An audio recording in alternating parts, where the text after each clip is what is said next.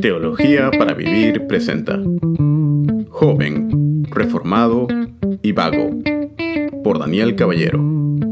Publicado originalmente en el blog de Sempe Reformanda. Teología para Vivir.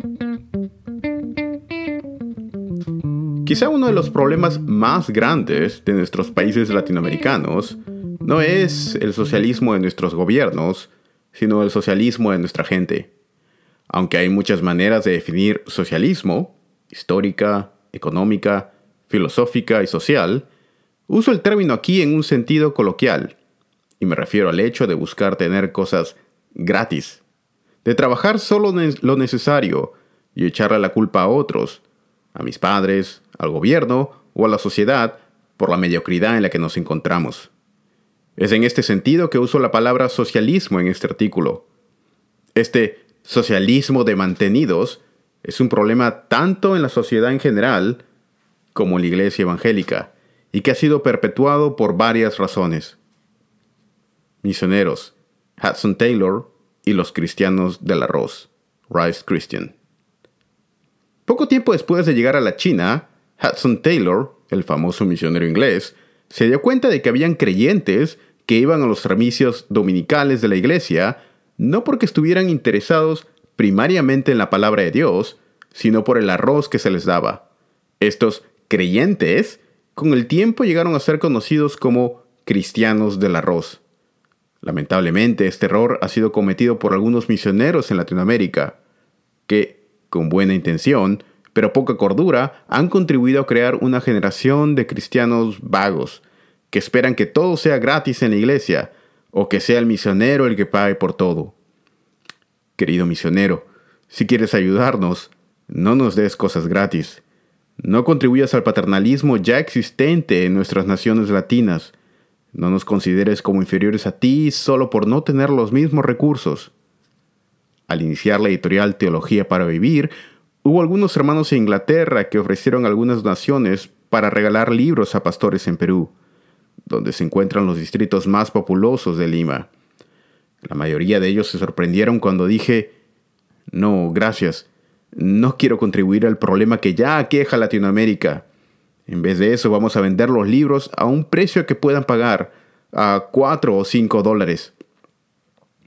No niego que hay países en los que las condiciones son extremas y que no pueden pagar esto. Pienso, por ejemplo, en Cuba y Venezuela en este momento, para dar dos ejemplos. En casos extremos, como es correcto, es correcto apoyar con libros subvencionados.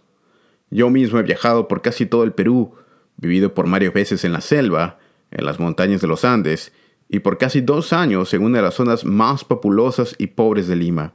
Y la vasta mayoría de la gente sí tiene dinero para comprar un libro que cueste 5 dólares, pero no lo hacen. ¿Por qué? Porque prefieren gastárselo en una buena comida, o el cine, o en un buen celular, y creo también que porque creen que las cosas de la iglesia deben ser gratis. La mentalidad de todo gratis genera pobredumbre en Latinoamérica. Hemos recibido la salvación por gracia, cierto, pero no gratis. Es por gracia para nosotros porque alguien más, Cristo, tuvo que pagar un inmenso costo. Nuestra salvación es por gracia, pero no fue barata. El gobierno no arreglará tu baño.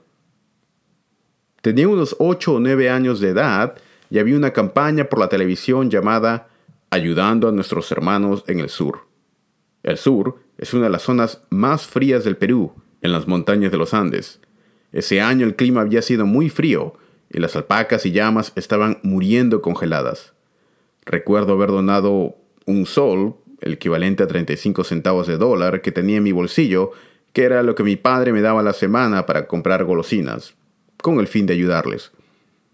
Grande fue mi sorpresa al año siguiente, y al año siguiente, y al siguiente año, y casi cada invierno, pues se seguía organizando la misma campaña. Cada invierno hay una helada, y cada invierno se muere ganado. Cada invierno aparece una persona llorando en la televisión diciendo, Señor presidente, Mire pues cómo se nos muere el ganado. Cada año la gente da dinero y cada año se repite el círculo. ¿Por qué no construyen ellos mismos un granero para guardar los animales para el próximo año? Por mediocridad. Mi primer bachiller fue en ingeniería agrícola, donde viajé varias veces ayudando a campesinos en la Sierra de los Andes con construcciones rurales. La diferencia entre algunos era notable. En algunos casos, la misma gente se organizaba y progresaba. En otros lugares, la misma miseria año tras año tras año no cambiaba. ¿Cuál era la diferencia entre un lugar y otro? Pues la gente misma. Creo que si la mitad de la población de Japón migrara al Perú y la mitad de la población del Perú migrara a Japón, el Perú en 50 años sería una nación de primer mundo, mientras que Japón sería un país tercermundista, por su gente. No, querido amigo, el gobierno no va a arreglar tu baño, tu granja o tu casa. Ahorra tú mismo Estoy cansado de ver todos los días en las noticias a gente echándole la culpa al presidente por todo y hablando como si fuera la responsabilidad del presidente mantenerlos. Gente que no ha pagado un centavo de impuestos exigiéndole al gobierno darles dinero. Es tu responsabilidad haber ahorrado para una crisis. Asume tu responsabilidad. Tú no sabes lo que dices, Daniel. Naciste en una cuna rica. Habían días en los que no teníamos que comer, literalmente. Comencé a trabajar a los 12 años en una ferretería cerca de mi casa, todos los días de 3 a 7 de la noche. Cuando terminé el colegio no tenía ni siquiera para mi examen de admisión a la Universidad Nacional. Pude juntar unos 20 soles, 6.3 dólares, y comprar una serie de libros con los que me autopreparé. Cuando se me ofreció la oportunidad de ir a Inglaterra y se me requería el nivel básico de inglés, Aprendí inglés con un juego de CD Rooms que compré en la avenida Wilson a 5 dólares. Y como no tenía una computadora en ese entonces, iba por las mañanas a la casa de mi amigo Jorge, Coqui, a aprender inglés usando su computadora, porque en casa no tenía una. Y así terminé con el nivel básico de inglés, con un juego de CD Rooms y un diccionario. Cuando estudiaba en el seminario, trabajaba en la biblioteca del seminario, y los fines de semana trabajaba en limpieza. Aprendí las tablas, vocabulario y los tiempos verbales del griego mientras limpiaba baños, hojeando mis tarjetas de vocabulario y mi bolsillo. Mis circunstancias jamás fueron un obstáculo para progresar. Yo soy responsable de mis acciones. Soy un hombre y afronto las consecuencias de mi destino, del destino que por la gracia de Dios Él me hace responsable. Rehuso morir en la cobardía de echarle a otros a mis padres, al gobierno o a las circunstancias la culpa por mis fracasos. Yo soy culpable de mis fracasos y solo Dios es misericordioso por mis aciertos. Cada semana hermanos me escriben diciendo algo así, hermano, soy un joven seminarista que se está preparando para servir al Señor, pero no cuento con recursos. Me preguntaba si por favor podría regalarme algunos libros. Hermano, trabaja y cómprate los libros. Estoy realmente cansado de gente que me escribe pidiéndome cosas gratis. Yo fui un estudiante de seminario pobre, muy pobre, y con el poco dinero que ganaba limpiando baños compraba libros o leía online. Hay jóvenes que están en sus veintes, viven con sus padres y son unos vagos, que se dedican a compartir memes en internet y a defender la fe reciclando citas de Spurgeon, Paul Watcher, Sproul y otros. Sean hombres, asuman responsabilidad. Queridos pastores y padres de familia, si su hijo se está preparando para ser pastor y está estudiando en casa, no dejen que sea un vago, que pague renta en su casa, que contribuya con los gastos, que pague la luz o el agua, o que se vaya a buscar su propio hospedaje. Estar preparándose para servir al Señor no es una excusa para ser un vago. ¿Cómo va a mantener y liderar a una mujer en el futuro si no puede ni siquiera mantenerse y liderarse a sí mismo ahora? Yo vivo por fe. El Señor proveerá. Recuerdo una reunión de jóvenes en mi iglesia. Recién había terminado el colegio y aún no había entrado a la universidad, así que tendría unos 18 años. Mi pastor en ese entonces, David Lyles, me hizo una pregunta. Daniel, ¿estás pensando en casarte? Sí, pastor, respondí en unos tres o cuatro años. ¿Y ya comenzaste a ahorrar? respondió. Su pregunta me dejó frío. Estaba él totalmente en lo cierto. Recuerdo hace algunos años conversando con un joven y le pregunté, ¿quieres casarte? Sí, me dijo. Le pregunté nuevamente, ¿y cómo vas a mantener a tu esposa e hijos? Por fe, fue su respuesta. Joven, si piensas así, ninguna mujer va a querer casarse contigo. Vas a tener 30 años y vas a seguir siendo mantenido viviendo en la casa de tus padres. Si quieres casarte, ahorra dinero para que tengas una casa que ofrecer a tu esposa, para que puedas tener lo suficiente para mantener a tus hijos pero es que hermano, yo dependo del Señor. Ocioso. El Señor ya ha provisto el medio para proveerte y es a través de tu trabajo. He conocido a jóvenes que pasan sus veintes sin ahorrar un centavo. Luego se casan en sus treintas, no tienen dinero y viven derrimados en la casa de sus padres o por caridad en la casa de alguien más. Lo más trágico es que a menudo jóvenes que están pensando servir al Señor tienen esta idea que aunque suena piadosa, no tiene ninguna base, que es pensar que porque van a servir a Dios, no deben ser cuidadosos con sus finanzas. No ahorran, no tienen un seguro, o juntan para una casa, no ahorran para cuando sean viejos, porque dicen Dios proveerá. Suena piadoso, pero tal pensamiento viene de las entrañas del diablo. Es una excusa para la irresponsabilidad. Joven, si quieres casarte, ahorra. Señorita, te digo esto como si fueras mi hermana. Si consideras a alguien para el matrimonio, no solo te fijes en su piedad, sino también pregúntate, ¿trabaja? Y con esto me refiero, ¿gana dinero? No te cases ni te intereses en un vago que depende de sus padres para comer, un reformado de memes de Facebook. Ser pobre no es sinónimo de piedad. Fíjate en un hombre de verdad, responsable y maduro, independiente financieramente, y no en un niño dependiente, por más que sepa recitar una confesión y lea Calvino. Las últimas palabras de David a su hijo Salomón fueron las siguientes y creo que son relevantes. Primera de Reyes 2, 1 al 2, y acercándose los días de su muerte, David dio órdenes a su hijo Salomón. Yo voy por el camino de todos en la tierra. Sé pues fuerte y sé hombre sobre libros y derechos de autor. Han sido más veces de, las que quisiera que gente me ha escrito diciendo, hermano, ¿por qué no da los libros de la editorial gratis en PDF? A lo cual respondo, no tengo ningún problema en darlos en PDF, hermano. Si usted paga los derechos de autor, traductores, registro legal, diseñadores, etc.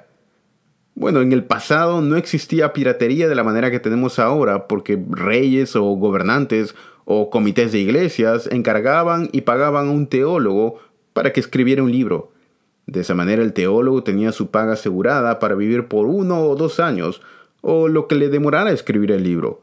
Y el libro se podría republicar libremente porque alguien más había pagado por su producción. Este no es el caso el día de hoy. Los autores viven de lo que publican y si van a la tienda a comprar leche para sus hijos, el bodeguero no le va a decir, hermano, tome la leche gratis para que pueda seguir escribiendo. No, sino que le va a decir, son dos dólares, por favor. No, no solamente me daría una vergüenza increíble, sino también hasta repudio escribirle a un hermano en Estados Unidos pidiéndole que me dé los libros de sus derechos gratis. Es como insultarlos. Es insultarme a mí mismo. Es aceptar que somos una nación miserable que no puede pagar un libro, pero que sí puede comerse un pollo a la brasa. Debemos ser justos, hermanos. Hemos pagado por los derechos de nuestros libros entre 300 a 1200 dólares por libro. Esto es justo, porque muestra el aprecio, el esfuerzo y trabajo de los autores para producir su libro, a los meses que han pasado en la investigación, etc., porque ellos viven de esto. Sé de gente que le escribe hermanos en USA, Estados Unidos, pidiendo que no le cobre por los derechos de sus libros. Y en algunos casos algunos autores por un sentido de servicio, culpa, paternalismo sentido de superioridad dan sus libros sin derechos. Hermanos latinos, hacer esto no es correcto. Tengan un poco de dignidad y honor. Esto perpetúa la imagen que tanto en Estados Unidos y Europa se tiene de los cristianos latinos como incapaces para liderarse a sí mismos y dependiente de la caridad del extranjero. Hay otras editoriales, incluso reformadas, que piratean libros, los traducen y los venden. Esto es pecado y deberían estar no solo bajo el juicio de Dios, sino también del Estado. Por otro lado, también hay editoriales que genuinamente solamente buscan lucrar y cobran precios excesivos a sus libros. Eso también es pecado, es usura. Las editoriales deben ser sensibles en lo que cobran y deben ser justas en lo que pagan. Conclusión. Ser reformado es primariamente un asunto de ética, honor y valores, algo que está casi ausente en Latinoamérica, salvo algunas excepciones. Misionero, si quieres ayudarnos, no nos regales cosas. Padre, si quieres ayudar a tus hijos, no los conviertas en mantenidos. Pastor, no permitas que aquellos que se preparen para el ministerio sean unos vagos, que se dediquen a estudiar solamente y que luego anden pidiendo dinero para mantenerse. Que trabajen y ganen su dinero. Señorita, fíjate en alguien que sea piadoso, pero también económicamente independiente no en un reformado de memes de Facebook. Hermano, joven, sean hombres, sean maduros, sean honorables y responsables. Oh Señor, ¿a dónde se han ido los hombres? Antes formaban un hogar, lideraban una mujer, mantenían una familia y estaban dispuestos a ir a los leones a los 22 años. Hombres jóvenes ganaban guerras peleando en países extranjeros. Hoy postean memes de Calvino y Lutero. Mi amado hermano, quisiera dejarte con las palabras de Ezequiel, capítulo 22, versos 23 al 30, que creo que reflejan muy bien nuestra situación actual. Y vino a mí palabra del Señor diciendo, Hijo de hombre, dile a Israel, tú eres tierra que no ha sido lavada ni mojada con la lluvia el día de la indignación hay conspiración de sus profetas en medio de Jerusalén. Como león rugiente que desgarra la presa, así han devorado almas, de las riquezas y cosas preciosas se han apoderado, las viudas se han multiplicado en medio de ella. Sus sacerdotes han violado mi ley y han profanado mis cosas sagradas. Entre lo sagrado y lo profano no han hecho diferencia.